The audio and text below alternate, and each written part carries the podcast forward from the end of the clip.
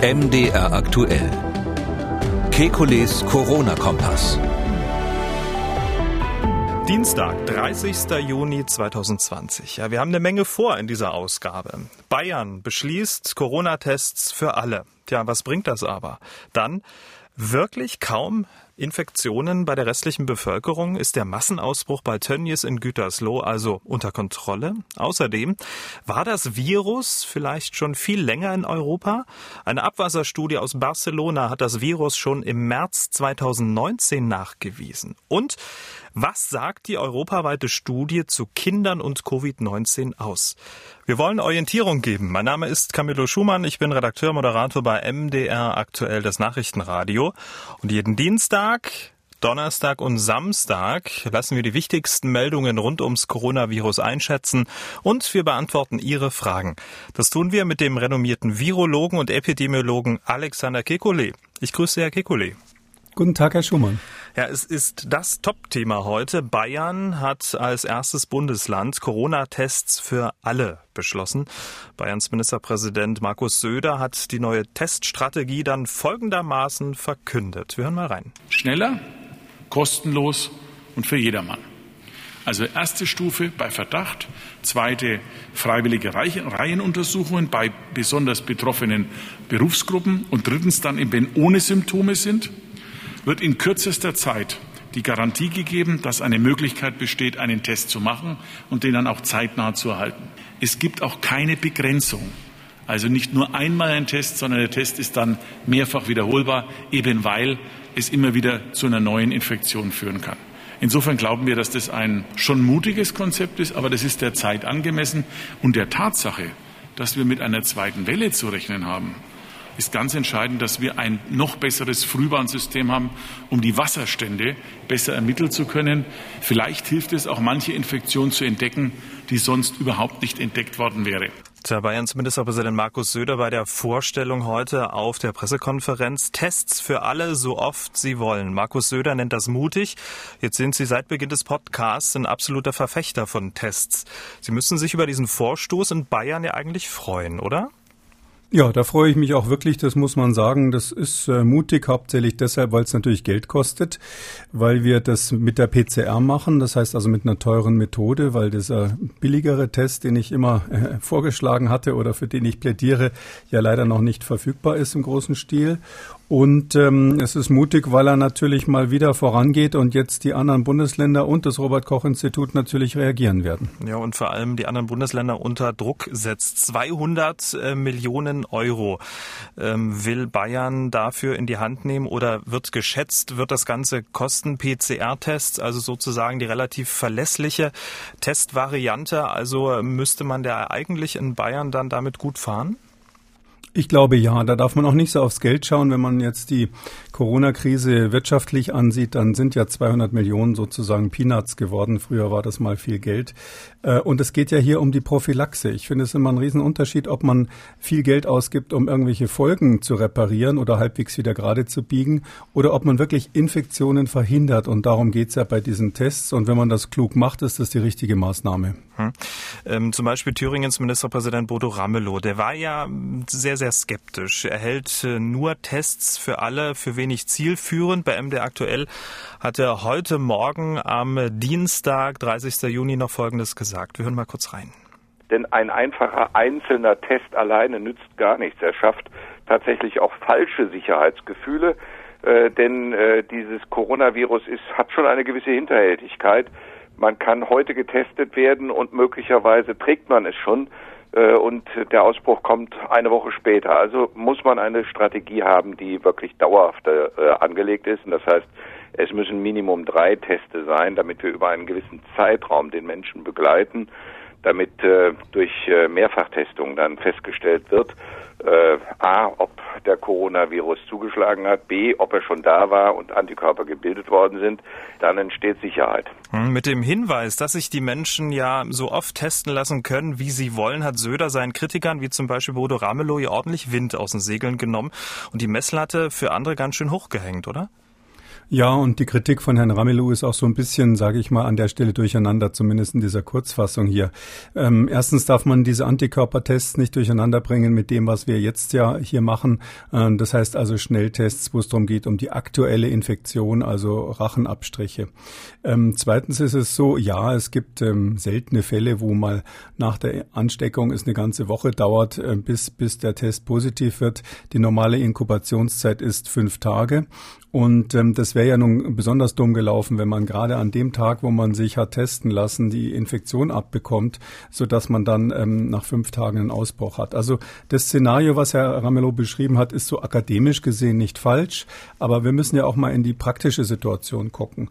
Und praktisch ist es doch so, dass wir alle uns Mühe geben, die meisten Menschen geben sich Mühe, Infektionen zu vermeiden.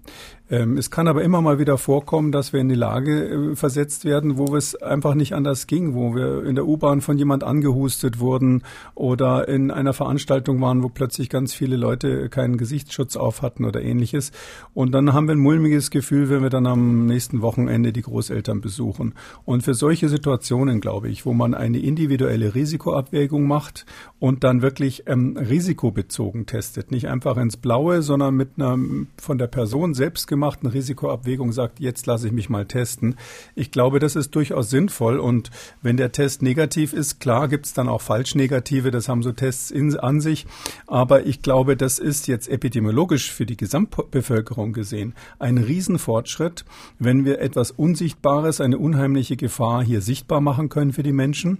Sie haben etwas, was sie selber tun können sind nicht zu so einer Passivität äh, dem Virus gegenüber gezwungen.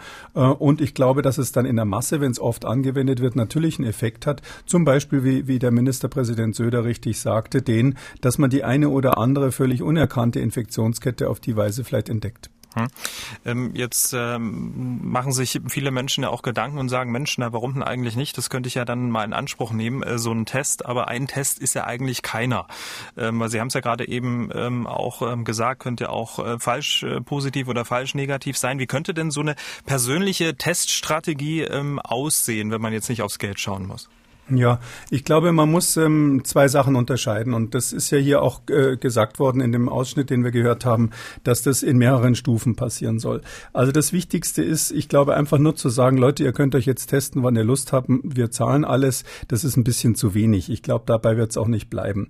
Sondern hier ist es wichtig zu sagen, wir haben erstens Situationen, wo wir das staatlich dringend empfehlen oder sogar vorschreiben. Da äh, geht es zum Beispiel um den Personenschutz, Altenpflege, Krankenhäuser sind sind die, sind die Stichworte. Da wird ja schon sehr viel gemacht, aber ich glaube, auch da ist es wichtig zu sagen, dass zum Beispiel die Familien von Menschen, die in der Pflege oder im Krankenhaus arbeiten, ohne jeden Anlass sich einfach testen lassen sollen, wenn, weil, weil man ja eine Risikoperson in der, in der Familie hat. Zweitens gibt es bestimmte Risikobereiche, meistens beruflicher Art, bestimmte Gewerbe, die fleischverarbeitende Industrie ist ein berühmtes Beispiel, gibt aber auch andere Bereiche in der Logistik oder im öffentlichen Nahverkehr, wo man sozusagen beruflich für bestimmte Arbeitssituationen Vorschriften meines Erachtens haben sollte. Da reicht es, glaube ich, nicht eine Empfehlung zu haben, weil ähm, für den Arbeitgeber sonst immer kommerzielle Interessen auf der anderen Seite der Waagschale liegen. Dann gibt es bestimmte Risikobereiche wie äh, Veranstaltungen. Ja, wir wollen ja jetzt dahin gehen, dass vielleicht wieder so nicht Großveranstaltungen, aber kulturelle Veranstaltungen mit, sage ich mal, 50 Leuten oder 100 Leuten wieder zugelassen werden. Für solche Situationen ist die Empfehlung oder die Vorschrift von Tests durchaus sinnvoll. Und erst dann gibt es die allerletzte Stufe. Ähm, das ist die, wo man den Menschen sagt, gut, und wenn ihr dann zusätzlich zu diesen ganzen Dingen, wo ja auch äh, Kitas und Schulen, habe ich vergessen, dazugehören, ähm, wenn man dann sagt, okay, zusätzlich ähm, wollen wir jetzt euch die Möglichkeit geben, das auch in Einzelfällen selbst zu entscheiden. Da glaube ich, muss man, hm, sage ich mal, so eine Handreichung machen. Da muss man einfach sagen, unter welchen Bedingungen sich die bayerische Landesregierung vorstellt, dass die Menschen sich testen lassen sollen, so nach dem Motto, dass nicht jeder Bauer, der irgendwo in Niederbayern den ganzen Tag auf dem Traktor rumfährt, fährt, äh, sich zweimal am Tag testen lässt, weil er einfach nervös ist.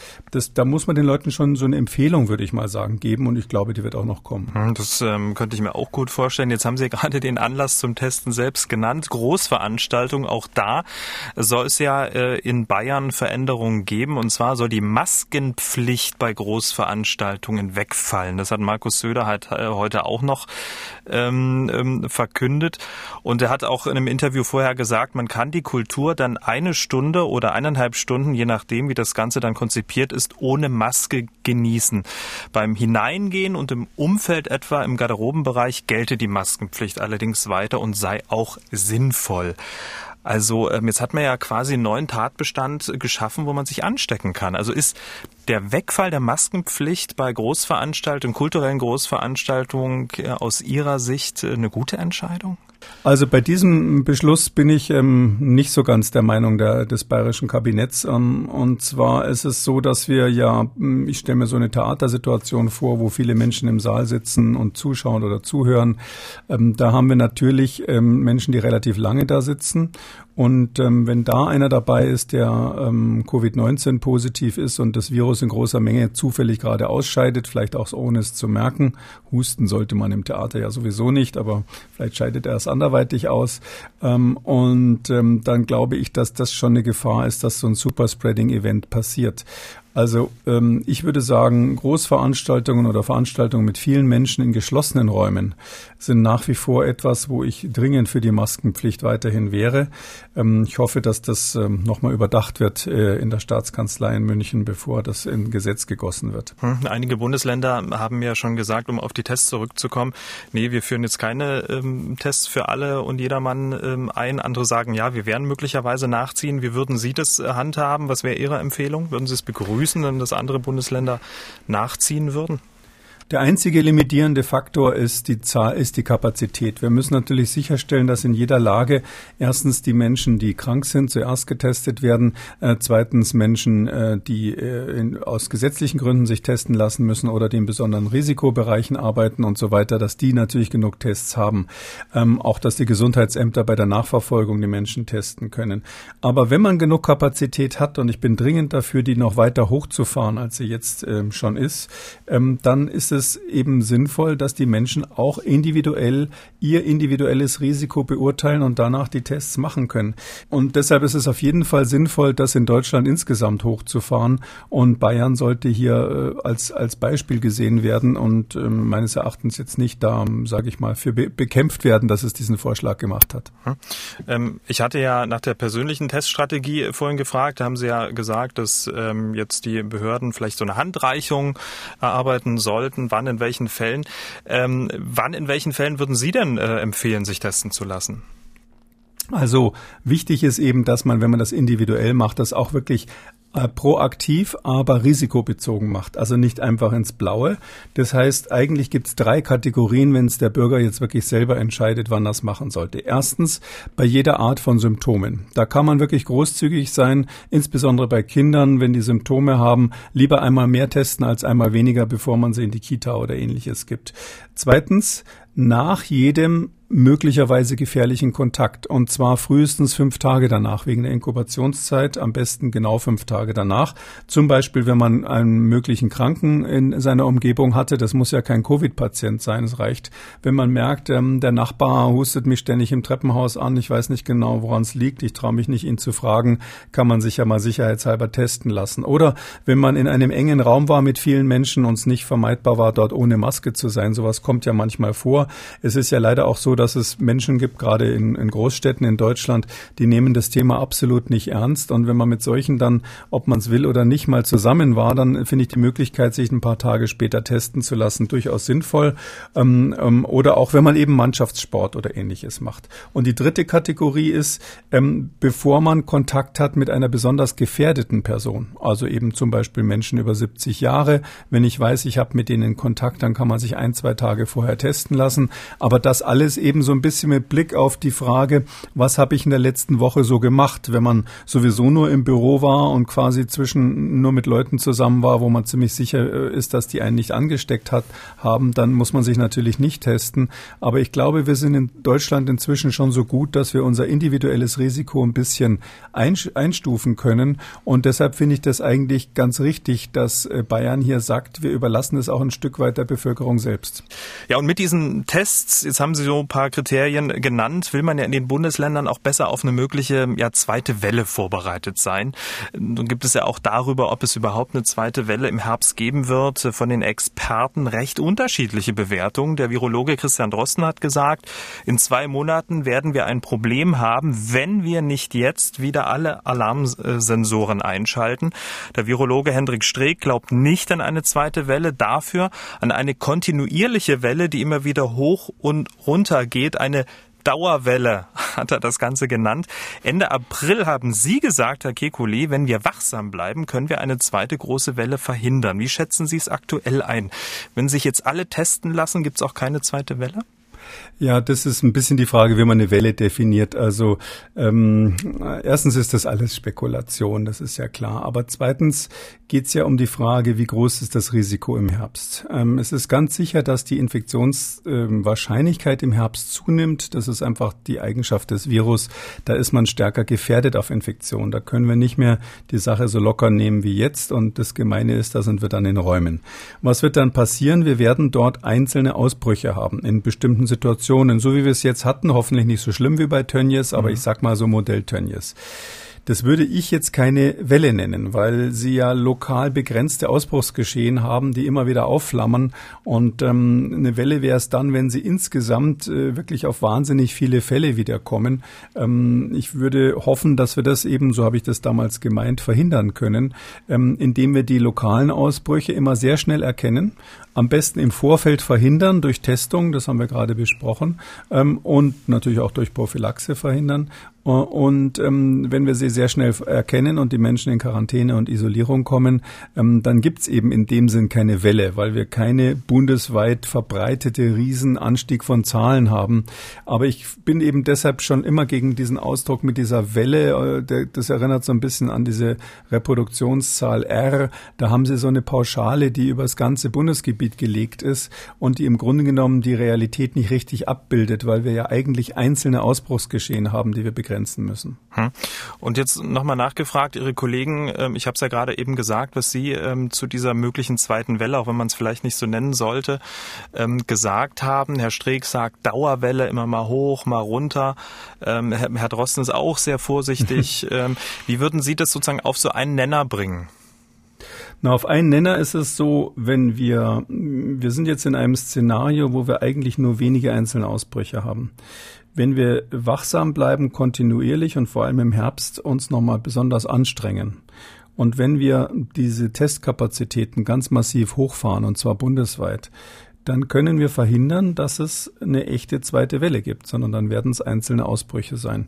Ich weiß jetzt nicht, hat dann Streeck mehr recht oder Drosten? Ich scheue mich ein bisschen über Kollegen da sozusagen Meinung abzugeben, aber ähm, ich glaube, die Vorsicht ist uns ja allen gemeinsam und jeder versucht das nur in andere Worte zu fassen, dass man jetzt nicht einfach den, die Hände in den Schoß legen und sagen soll, äh, Corona ist vorbei, wir machen weiter wie vorher. Hier geht es auch, glaube ich, gar nicht um Recht, äh, äh, ums Recht haben, sondern ums Bewerten ähm, der Situation. Und ähm, da teile ich Ihre Einschätzung, dass man es versucht, in Worte äh, zu kleiden, dass man eben genau, was Sie eben äh, gesagt haben, dass ähm, die Gefahr nach wie vor da ist und dass man ähm, ja die Antennen ähm, immer auf Empfang haben sollte. Und ob es eine zweite Welle gibt, Sie haben es ja schon gesagt, äh, ob solche Satellitenausbrüche wieder geben wird, das hängt ja eben genau davon ab, wie zum Beispiel äh, so ein Ausbruch wie beim Fleischverarbeiter Tönnies. Ähm, und da scheint man im Landkreis Gütersloh und Warndorf nochmal Glück gehabt zu haben. NRW-Ministerpräsident Armin Laschet hat am Montag, ähm, Nachmittag war das, Folgendes gesagt. Wir mal kurz rein. Es ist uns durch unsere sehr schnellen Eindämmungsmaßnahmen gelungen, das Infektionsgeschehen örtlich zu begrenzen und ein Überspringen zu vermeiden. Im Kreis Warendorf ist kein Eintrag des Virus in die Bevölkerung festzustellen. Im Kreis Gütersloh nur ein leichter Eintrag. So, wir machen es gleich mal konkret. Ähm, wie wirken so diese Aussagen vom Herrn Laschet auf Sie? Ich merke ganz ehrlich gesagt in dieser Situation, und das ist aber nicht speziell gegen Herrn Laschet, äh, es ist einfach so, dass Politiker immer versuchen, äh, erstens alles, was die Politik macht, als Erfolg hinzustellen. Hier waren sehr schnelle Maßnahmen erfolgreich. Könnte man natürlich auch umgekehrt sagen, warum sind so und so viele Mitarbeiter bis heute nicht gefunden worden und man weiß gar nicht, wo die sind, die, die, die da positiv waren. Ähm, und einerseits versucht man es immer so schön darzustellen. Ich weiß jetzt nicht, ob die Bevölkerung in so einer Lage, wo es ja um harte Fakten geht, äh, äh, immer diese, diese, diesen reine politische Bewertung immer äh, so toll findet. Ähm, das andere ist, ähm, ja ganz konkret faktisch ähm, steckt da jetzt natürlich nicht so viel dahinter. Wir haben die Situation, dass über 100 Fälle, wenn die Zahl stimmen, jetzt ganz konkret in Gütersloh ohne Bezug zu Tönnies positiv sind. Ähm, und ich weiß natürlich jetzt nicht, was die meinen mit ohne Bezug zu Tönnies. Also wenn es jetzt Fälle sind, wo man nicht einmal weiß, dass ein Tönnies-Mitarbeiter irgendwie Kontakt mit denen hatte, direkt oder indirekt, dann sind es ja neue Initialfälle. Das heißt also Menschen, die keine Ahnung hatten, dass sie möglicherweise positiv sein mhm. könnten. Und da sind unter, über 100 Fälle, bei, einer, ähm, bei einem äh, Landkreis mit 300.000 Einwohnern natürlich schon ganz schön viel. Und das ist ja nur der Teil, der detektiert wurde.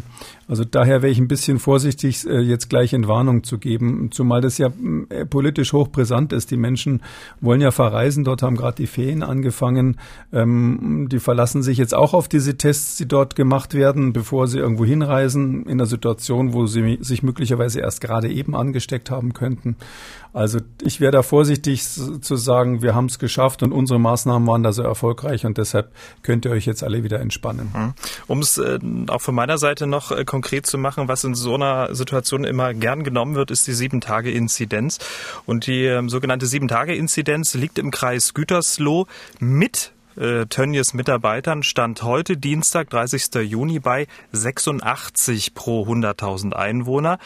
Damit ähm, das erste Mal auch wieder zweistellig seit den vergangenen Tagen. Im Landkreis Warendorf lag der Wert bei 14. Wie gesagt, in diese Zahl sind die Tönnies Mitarbeiter reingerechnet. Rechnet man sie raus, kommt man laut Armin Laschet auf diese Zahlen. Wir haben Bevölkerungstests im Kreis Gütersloh, 14.000 321, 3007 Befunde stehen noch aus, ganz wenige Fälle positiv. Und die Sieben-Tage-Inzidenz beträgt für den Teil der Bevölkerung, der nicht bei Tönnies arbeitete, 22,5. Im Kreis Warendorf haben wir 8.841 Testungen. Hier ist im gesamten Kreis die Sieben-Tages-Inzidenz bei der sonstigen Bevölkerung im Kreis Warendorf 5,4 Prozent. Das hört sich doch so an, als ob das Virus nicht sonderlich auf die Bevölkerung übergesprungen ist, oder? Ja, also ich habe mir, ähm, weil das ja gerade eine große Diskussion ist, das wirklich genauer angesehen auf der Webseite dort vom Gesundheitsamt in Gütersloh. Ähm, dort heißt es immer äh, Fälle mit Bezug zu Tönnies. Ähm, heißt das jetzt Mitarbeiter von Tönnies oder sind da vielleicht schon die mitgezählt, die eigentlich nur bekannte Kontaktpersonen waren?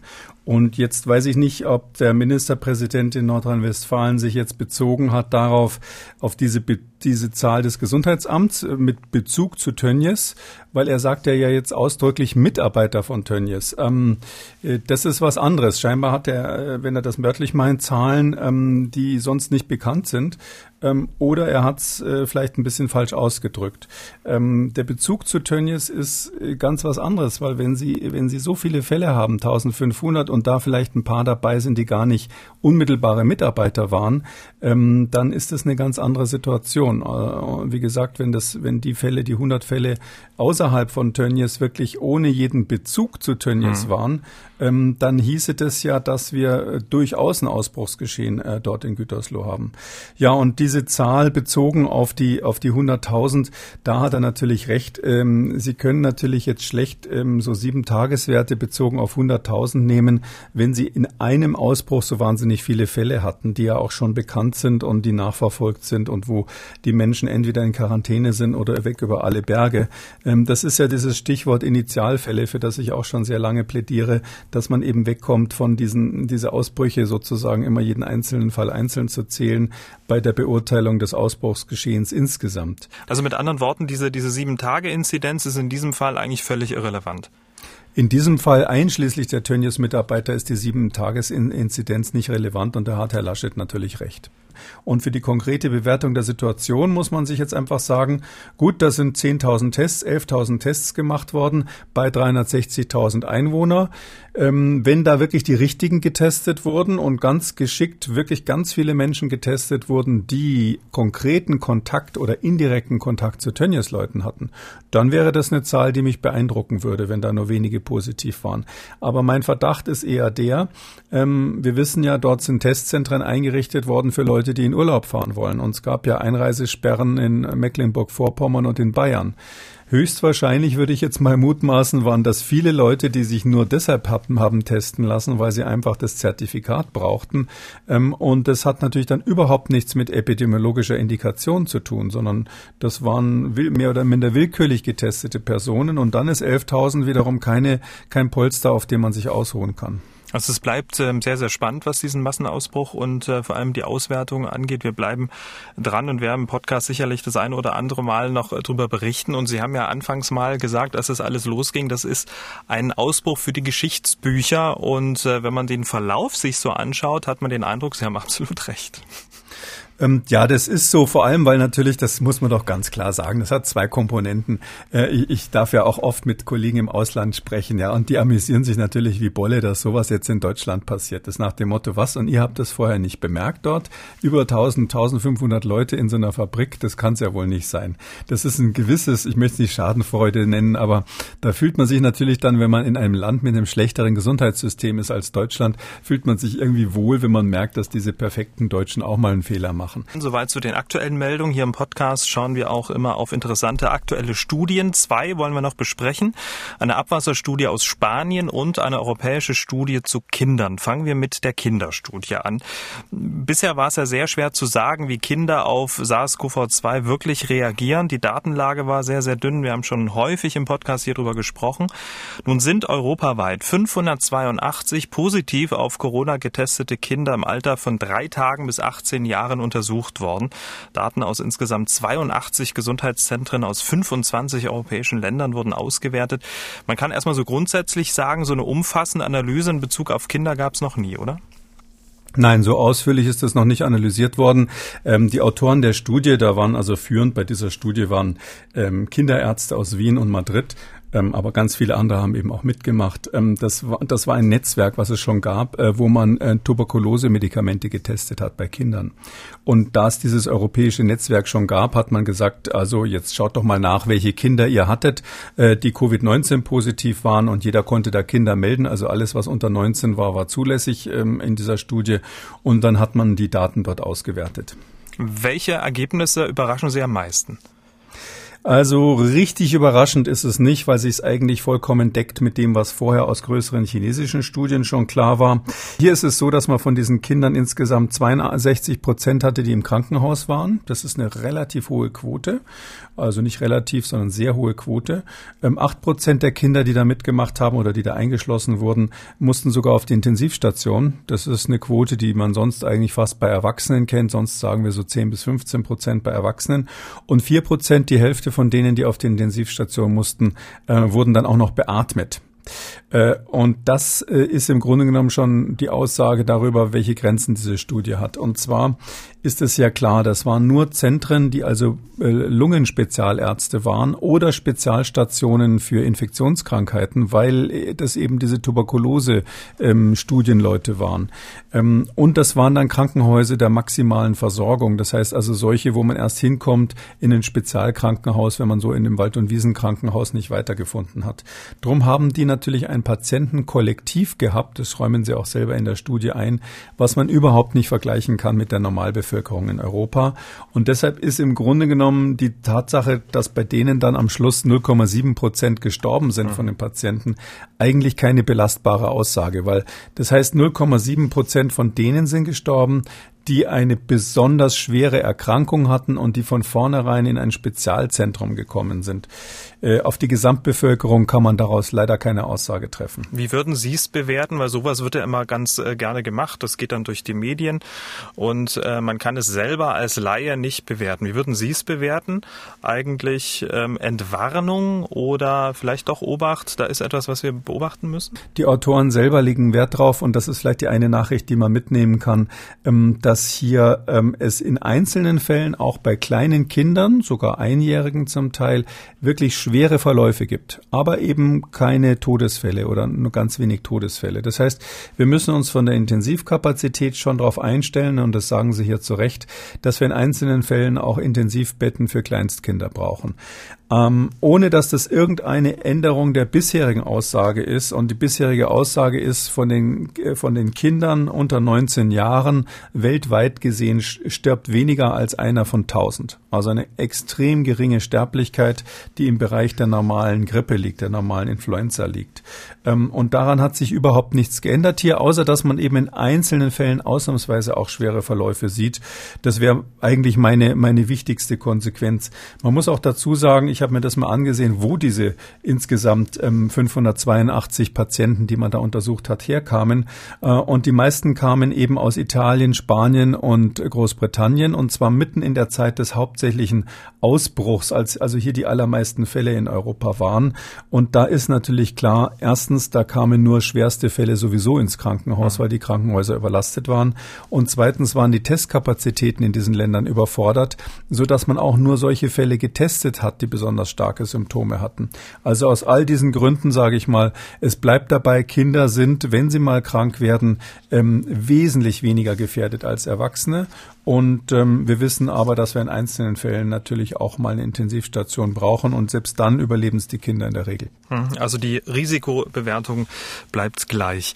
Kommen wir zur Abwasserstudie, wie angekündigt. Eine Abwasserstudie aus Barcelona. Mehrere Studien bestätigen ja, dass SARS-CoV-2 ab November, spätestens Dezember 2019 in Europa rumzirkulierte. Nun haben spanische Wissenschaftler in eingefrorenen Abwasserproben der Stadt Barcelona und zwar vom März 2019 das Virus nachgewiesen. Das deutet darauf hin, so die Wissenschaftler, dass das Virus schon lange vor jedem Bericht über einen Covid-19-Fall weltweit zirkulierte. Als Sie das so gelesen haben, was haben Sie da so gedacht? Ich habe gedacht, das ist ein Tippfehler. Das heißt, 2020 war wirklich mein erster Gedanke. Ähm, Kann ich, ich bestätigen. Das, wir wir haben es ja auch vorher kurz diskutiert, ja. ob das eine Möglichkeit ist. Also ähm, das, das ist wirklich erstaunlich.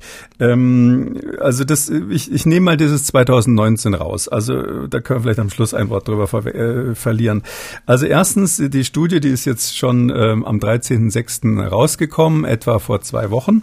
Um, und es ist so, dass man dort bei zwei großen Abwasseranlagen in Barcelona hat man in der Zeit von 13.04. bis 25.05., also in der Hochzeit der spanischen äh, Corona-Epidemie, hat man wirklich ähm, einmal die Woche eine Wasserprobe gezogen, äh, vom, vom Zulaufen natürlich. Und hat es untersucht und hat gefunden, dass da relativ häufig das Virus vorhanden war und hat auch einen richtigen Anstieg bemerkt. Also man hat gesehen, wenn die Fallzahlen in der Stadt zunehmen, dann nimmt proportional auch das Virus im Abwasser zu, natürlich ein bisschen zeitlich zeitlich verzögert und hinterher verschwindet es dann wieder, wenn es kaum noch Fälle gibt. Das ist deshalb eine wichtige und gute ähm, Studie, weil man daran sieht, dass diese Methode, die man ja schon länger mal im Auge hatte, dass man Abwasser untersucht, um zu gucken, gibt es denn das Virus überhaupt in der Stadt, als so eine Art Frühwarnsystem, dass das scheinbar funktioniert. Das Virus wird ja über den Stuhl ausgeschieden, ist dann wohl nicht besonders infektiös, aber man kann noch, wenn ich mal so sagen darf, die toten oder inaktiven Viren im Abwasser nachweisen. Also dieser Teil ist meines Erachtens sehr, sehr erfolgsversprechend, vor allem wenn wir mal in die Zukunft gucken. Vielleicht sind wir in Europa und in Deutschland bald so weit, dass wir nur noch ganz, ganz wenige Ausbrüche haben, die wir früh erkennen wollen. Dann kann man auch mal im Abwasser nachgucken. So, März 2019. Ja, und dann ähm, März 2019, dann haben sie gesagt, so, jetzt machen wir es so, ähm, jetzt gucken wir doch mal die ganz alten Proben, die wir da immer noch im Tiefkühler haben, an. Und dann sind sie bei einer einzigen Probe, alle anderen waren negativ, sind sie fündig geworden, und zwar vom 12. März 2019. Da fängt natürlich der Virologe an, dann so ein bisschen mäkelig bei der Technik zu werden. Die haben ähm, äh, diesen Nachweis gemacht mit einer bestimmten PCR-Methode, mit einer Nachweismethode, die ganz bestimmte ähm, Regionen dieses Virus nachweist. Das ist eine Methode vom Institut Pasteur in Paris, die sonst eigentlich selten verwendet wird. Für die Leute, die Spaß dran haben, die heißen IP2 und IP4, was auch immer das ist. Ist dieses Testverfahren hm. besonders sicher oder besonders lasch? Äh, ja, das ist eben besonders wenig verglichen mit anderen Tests. Mhm. Das ist nicht, das ist nicht schlecht. Äh, Pasteur ist natürlich eine super Adresse. Äh, IP kommt, glaube ich, von Institut Pasteur in, in Paris auch. Äh, das testet einen Teil des Virus, die sogenannte Polymerase. Ähm, das ist der Teil, der für die Vermehrung des Virus eigentlich wichtig ist. Wir haben aber typischerweise, wenn wir jetzt solche klassischen ähm, Coronavirus-Tests machen, haben wir eigentlich drei andere ähm, Bereiche des Virus, die wir da normalerweise verwenden. Die neueren Tests, also die von diesem Jahr, die haben sie bestätigt mit anderen Verfahren, also diese, wo, wo andere Bereiche des Virus nochmal untersucht werden, so dass ich sagen würde, bei diesen neuen Tests bezogen auf die Welle 2020 ist alles in Ordnung. Nur bei diesem alten Test ausgerechnet, da steht nicht drinnen, wie oder ob sie das irgendwie bestätigt hätten mit einer anderen Methode, mhm. so dass ich sagen würde, da ist ein Riesenfragezeichen bei der Methode. Das müssten die erst nochmal nachliefern. Und da das aber in der Arbeit nicht steht, und auch bis jetzt, die ist jetzt schon zwei Wochen als Preprint übrigens, das muss man hier auch nochmal dazu sagen, als nicht, äh, nicht kontrollierte Studie, ist seit zwei Wochen im Internet. Da würde ich mal abwarten, ob sich das bestätigt. Also wenn ich da jetzt der Gutachter wäre, ähm, na, wenn ich das hier sage, kriege ich es auf keinen Fall auf den Tisch, aber wenn ich hier der Gutachter wäre, dann, nee, nee, dann deswegen. bin ich befangen. Da sind die so. Journals ganz streng. So. Ähm, also wenn ich der Gutachter wäre, dann würde ich sagen, das müsst ihr mindestens nachliefern, sonst könnt ihr so eine steile These hier nicht äh, aufstellen, weil dass das Virus schon ein Jahr vorher in Barcelona vorhanden gewesen wäre und man nichts bemerkt hat davon. Naja, also wir ja. wissen nicht, wie die Geschichte weitergeht, aber äh, ich würde das jetzt erstmal in den Bereich der extremen Spekulationen setzen. Okay, also der Vergleichstest fehlt. Barcelona sei ein Handels- und Geschäftszentrum sowie ein Ort, an dem viele große Veranstaltungen stattfinden, die Besucher aus aller Welt anziehen. Nichtsdestotrotz ist es wahrscheinlich, dass ähnliche Situationen mit der unbemerkten Zirkulation von Covid-19-Fällen in verschiedenen anderen Teilen der Welt aufgetreten sein können können, sagen die Wissenschaftler dieser Studie. Also das heißt, man müsste doch eigentlich jetzt mal schauen, wie war es im März 2019 oder um diese Zeit in, was weiß ich, Berlin, Paris, Moskau und das dann mal vergleichen, oder? Ja, ich weiß nicht, ob da überall Wasserproben da sind. Ähm, Wasserproben sind auch nicht so toll, um so ein Virus nachzuweisen, weil das wird de äh, degradiert, abgebaut und die Tests sind dann hinterher eben störanfälliger. Äh, mich interessiert viel mehr ähm, eine ganz andere Art von Proben und zwar haben wir doch in allen Labors in Europa oder eigentlich weltweit sogenannte Rückstellproben. Das sind Serumproben von Menschen, die aus welchem Grund auch immer untersucht wurden. Ähm, wir in, in Halle ähm, heben die typischerweise drei Jahre lang auf, je nachdem nachdem, wie viel Kapazität wir im Tiefkühler haben. Und das ist allgemein so üblich, zwei, zwei bis drei Jahre Rückstellproben aufzuheben die würden mich natürlich interessieren, zum Beispiel für die Zeit September 2019, Oktober, November, also bevor das in China offiziell dann losgegangen ist. Da könnte ich mir schon vorstellen, es gibt ja auch so ein Beispiel aus Frankreich, wo mal ähm, in so einer Probe was gefunden wurde. Da könnte ich mir schon eher vorstellen, dass man mal feststellt, dass da einzelne Patienten, ohne es gemerkt zu haben, tatsächlich positiv auf Covid-19 waren. Da würde man dann einfach einen Antikörpertest machen und der ist inzwischen ja auch ganz zuverlässig. Ähm, das, das wäre eher interessant interessant und wäre viel spezifischer, weniger fehleranfällig, als jetzt irgendwie im Abwasser was zu suchen. Vielleicht noch ein Wort zu der Spekulation der Autoren bei dem Abwassertest. Jetzt nehmen wir mal an, es wäre wirklich so, dass irgendwelche Reisenden aus China zum Beispiel ähm, äh, im Jahr 2019 im März das Virus nach Barcelona eingeschleppt hätten. Dann wäre das doch trotzdem nur eine Handvoll Menschen gewesen. Und das würde man im Abwasser einer Großstadt dann überhaupt nicht feststellen können, so eine kleine Menge. Das heißt also, hier würde, würde das für mich schon quantitativ nicht passen. Also wir sind gespannt, äh, wie dann die Studie gegengecheckt wird und äh, werden Sie, liebe Hörer im Podcast hier auf dem Laufenden halten. Bin selber sehr, sehr gespannt. Wer weiß, vielleicht sind wir da etwas ganz Großem auf der Spur. Wir ja, kommen, die Möglichkeit gibt's immer, ja. ja. Wir kommen zu den Hörerfragen. André Schramm hat gemeldet. Professor Kekulé vermutet ja, die kalten und trockenen Bedingungen in den Schlachthöfen einer Verbreitung des Virus zuträglich sind. In vielen Artikeln und Publikationen wird aber von kalt und feucht geredet. Ist jetzt Trockenheit oder Feuchtigkeit besser für das Überleben des Virus? Viele Grüße. Ähm, das ähm, kommt ein bisschen drauf an. Also wenn das Virus auf einer Oberfläche ist äh, und da liegt, äh, Stichwort Schmierinfektion, dann muss es irgendwie feucht gehalten werden, weil wenn das dann vertrocknet, austrocknet, dann ist es hin. Äh, wenn das Virus aber durch die Luft fliegt, dann ist es so, dass die ausgeatmeten feinsten Tröpfchen, die wir ja beim Sprechen ausatmen, und in diesen Schlachthöfen muss man wahrscheinlich, wenn man spricht, relativ laut sprechen, weil ja ständig die Generatoren laufen oder diese Kühlaggregate laufen. Ähm, die fliegen dann raus und die müssen dann verdunsten, weil sonst würden sie zu Boden fallen. Und dieser Verdunstungsprozess findet am besten statt bei trockener Luft. Und das hat man aber meines Wissens in, in solchen Kühlanlagen typischerweise, weil durch den Kühlprozess die Luft eigentlich von, äh, relativ trocken ist, die da drinnen ist. Hm. Also Trockenheit und weniger Feuchtigkeit trocken und kalt, das ist zumindest das Paradigma, was wir seit vielen, vielen Jahren haben. Diese ganzen Untersuchungen sind ja hauptsächlich mit Influenza gemacht worden und da gibt's Daten seit mindestens zehn Jahren, äh, etwas länger sogar schon, ähm, und die auch nach der Pandemie von 2009, Influenza-Pandemie, nochmal aufgefrischt wurden. Und da ging's dann letztlich immer auf die Formel raus, es kommt auf die absolute Luftfeuchtigkeit an, die, da muss die Luft trocken sein und sie soll kühl sein. Das ist die beste Kombination, um die Viren zu halten. Ob ob das jetzt bei Tönnies der entscheidende Faktor war oder ob es andere Faktoren waren, das wissen wir nicht. Aber man muss ja auch andersrum sagen, wir haben jetzt den Hinweis, dass es sehr häufig in Kühlhäusern oder in untergekühlten Bedingungen ausgebrochen ist. Und da würde ich jetzt nicht warten, bis der letzte akademische Beweis angetreten ist, sondern sicherheitshalber alle Arbeitsbereiche des täglichen Lebens mir mal anschauen, wo es ähnlich ist. Da gibt's ja nicht nur Schlachthöfe und dort einfach sicherheitshalber proaktiv mal ein paar Kontrollen machen, am besten in Bayern, da kostet's nix. Und ähm, deshalb wäre das so mein Vorschlag. Also ich sag mal aus meinem eigenen Leben, ich war kürzlich mal in der Großmarkthalle und da muss man in so einen riesen Raum rein, um sich das Fleisch zu holen. Da ist der ganze Raum gekühlt und relativ voll mit Menschen da habe ich schon so ein bisschen mulmiges Gefühl gehabt, wenn man sich diese Situation anschaut, ohne dass ich weiß, ob es ja, stimmt oder nicht, ob es begründet ist oder nicht. Herr Kikuli, Sie sind ja aber grundsätzlich ein sehr sensibler Mensch, was sowas angeht, oder? So ein vorsichtiger Mensch. Oder vorsichtig. So, vorsichtig, genau. Herr Stritzke aus Dresden hat uns gemailt. Er ist auch ein bisschen vorsichtig. Äh, übrigens, Herr Stritzke, viele Grüße, sind ein treuer Hörer dieses Podcasts. Er schreibt, ich, 82, habe mit meiner Frau, 75, eine Flusskreuzfahrt auf der Donau vom 19.07 bis 30.07. gebucht und auch angezahlt. Landgänge sind in Österreich, Ungarn, Slowakei, Serbien. Sollten wir als Angehörige einer Risikogruppe Alter über 65 und Sie wissen schon, worauf diese Frage abzielt, äh, sollten wir von dieser Reise Abstand nehmen. Viele Grüße. So.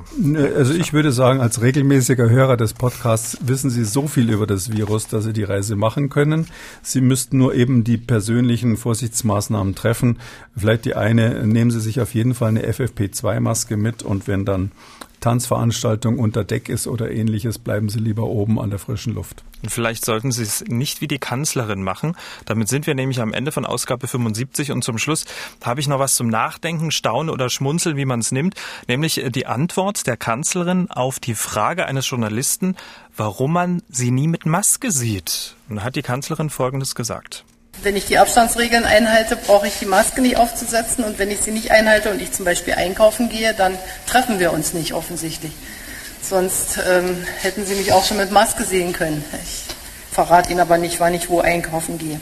Tja, was sagen Sie denn dazu? Wenn Abstand, dann keine Maske nötig und wenn kein Abstand, dann Maske? Verhält sich die Kanzlerin da richtig? Naja, das ist, ähm, wissen Sie, das, der Abstand, den sie da einhält, muss man sich ja sagen, das ist sicher eine Pressekonferenz gewesen. Da sind sie in einem sehr großen Raum und da sind dann schon zwei Meter bis vier Meter Abstand, auch aus Sicherheitsgründen natürlich zur Bundeskanzlerin. Also ich glaube, aus ihrer Perspektive stimmt das so. Und beim Einkaufen können sie natürlich die zwei Meter nicht immer einhalten. Äh, und ich habe schon öfters gehört, dass sie beim Einkaufen ist, da, äh, zum Einkaufen geht. Ähm, da haben sich äh, Paparazzi auch schon bemüht, Fotos zu machen und ähnliches ist. Also das ist, glaube ich, nicht ganz aus der Luft gegriffen. Hm. Aber ähm, wenn, ab, wenn man Abstand halten kann, so für den, für den Alltagsgebrauch, ist dann keine Maske nötig, zum Beispiel jetzt hier auf dem, auf dem Schiff unter Deck? Naja, da kommt es eben auf die Situation an. Also wenn Sie einen sehr großen Raum haben, ähm, rein theoretisch, Sie wären in einer Messehalle und hätten nicht zu viele Menschen dort und die haben alle einen großen Abstand, dann können Sie natürlich auf die Maske letztlich verzichten. Und das ist ja auch das, was überall gemacht wird. Wenn Sie mal schauen äh, bei den ganzen Pressekonferenzen oder wenn Sie jetzt äh, kürzlich hatten eine Lufthansa äh, ähm, wo da, wo man sieht, wie die Leute weit auseinander sitzen, aber aber eben ohne Maske in der Regel. Ähm, ich glaube, das ist schon ein Verfahren, was man machen kann, wenn die Luft häufig gewechselt wird, wenn es ein großer Raum ist und man nicht von solchen stehenden ähm, Wolken von Viren ausgeben muss. Das ist halt immer die Frage, hat man die Rahmenbedingungen für ein Superspreader-Ereignis? Äh, und Sie haben schon richtig gesagt, auf dem Schiff unter Deck, äh, wenn die Fenster zu sind, äh, würde ich das nicht machen. Auf dem Schiff unter Deck, wenn es in Fahrt ist und die Fenster offen sind, da zieht es dermaßen wie Hechtsuppe dadurch, äh, dann können Sie wiederum unter Deck wahrscheinlich die Maske theoretisch absetzen, sofern sie zwei Meter auseinander sind. Das muss man so ein bisschen individuell entscheiden. Ähm, ich glaube, in so eine Phase müssen wir auch kommen, weil wir müssen ja mit dem Virus jetzt noch ganz lange leben. Da setzen wir in bestimmten Situationen die Maske auf, da halten wir Abstand. Ich vergleiche das immer ähm, gerne mit so einer Situation. In, in, meinem Leben wurden irgendwann Sicherheitsgurte eingeführt, die gab es vorher nicht. Und in meinem Leben wurden irgendwann zwangsweise Motorradhelme eingeführt. Beides war für mich echt eine Umgewöhnung erstmal. Ähm, und es ist aber so, dass ähm, man sich irgendwann dran gewöhnt und dann macht man das halt, auch wenn es vielleicht noch immer ein bisschen nervt. Und ich glaube, dass die Maske auch so ein Accessoire wird. Millionen Podcast-Hörer googeln jetzt, wann Sie geboren sind. Herr Kekulé, vielen Dank. Wir hören uns dann am Donnerstag wieder. Gerne, Herr Schumann, ich freue mich. Sie haben auch eine Frage an Professor Kekulé. Schreiben Sie uns mdr aktuell-podcast.mdr.de oder rufen Sie uns an 0800 322 00. 0800 322 00. MDR aktuell. Kekules Corona-Kompass.